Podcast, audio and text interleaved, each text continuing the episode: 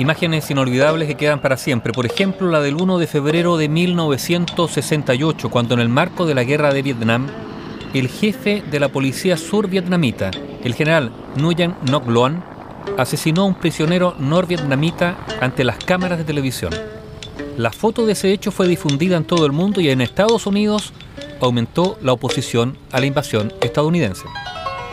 Nguyen Ngoc Loan había nacido el 11 de diciembre de 1930 en la colonia de Conchinchina, en Vietnam del Sur, que era parte de Indochina subordinada a Francia. Durante la Segunda Guerra Mundial, Vietnam fue capturado por Japón, pero en agosto de 1945 los comunistas llegaron al poder en el país. Francia intentó regresar a la antigua colonia y comenzó la Primera Guerra de Indochina, como resultado de lo cual Vietnam se dividió en el norte comunista y en el sur capitalista.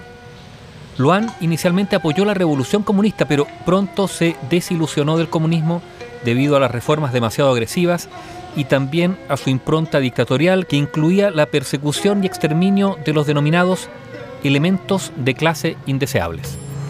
De esta forma, Nguyen se alistó en el ejército de Vietnam del Sur, convirtiéndose en un piloto de la Fuerza Aérea. Lo apodaron el Gavilán porque durante la Segunda Guerra de Indochina derribó 12 aviones enemigos. El año 1965, con 35 años de edad, fue designado director de la Policía de Vietnam del Sur, ascendiendo al grado de general. El 31 de enero de 1968, los comunistas del norte comenzaron la ofensiva del TET a gran escala. Las bases estadounidenses fueron bombardeadas y el Frente de Liberación Nacional de Vietnam del Sur, también conocido como el Vietcong, invadió las ciudades. En las primeras horas de esa ofensiva, Luan jugó un papel decisivo en la defensa de Saigón.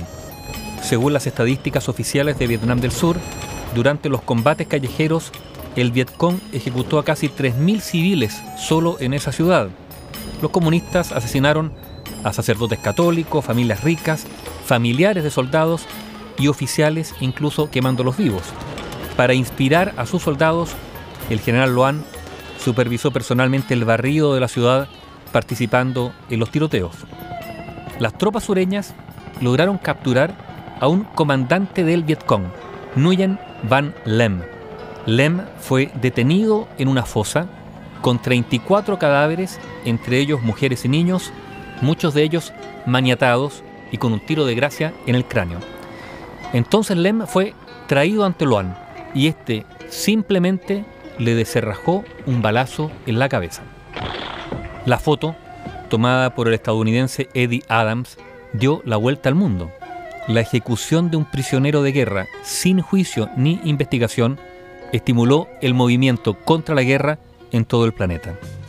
Ya retirado y entrevistado por la periodista Oriana Falachi, Loan explicó que el motivo de la ejecución sumaria del Vietcong fue debido a que este era un enemigo que luchaba sin uniforme camuflado como civil, rompiendo las reglas de la guerra, y que acababa de asesinar a sangre fría a decenas de civiles. Luan, poco después de esa ejecución, fue gravemente herido, incluso le amputaron una pierna y en 1975, después del final de la guerra de Vietnam, huyó con su esposa y cinco hijos a Estados Unidos, donde se instaló en la ciudad de Burke, en el oeste del estado de Virginia, abriendo un pequeño restaurante de comida vietnamita pero cuando se supo su presencia y justamente debido a esa fotografía hubo una campaña para deportar a Luan. Y allí apareció el fotógrafo Adams, que lo defendió y se disculpó oficialmente ante él.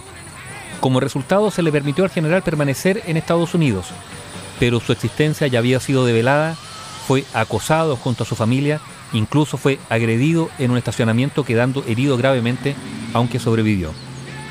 Luan cerró su restaurante y vivió como un ermitaño hasta el final de sus días, muriendo de cáncer el 14 de julio de 1998 a los 67 años. Poco después, el fotógrafo Eddie Adams hizo la última declaración pública respecto a Nguyen Ngoc Loan. Dijo, Loan mató a un agente del Vietcong y yo maté a Loan con mi cámara. Las fotos son el arma más peligrosa del mundo.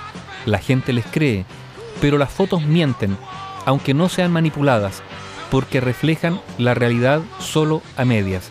Siento que nos haya dejado, hasta el final de mi vida lo consideraré un héroe. declaraciones de Eddie Adams, el fotógrafo que tomó la foto en Saigón de la ejecución de un prisionero por parte del general survietnamita Nguyen Ngoc Loan ese 1 de febrero de 1968.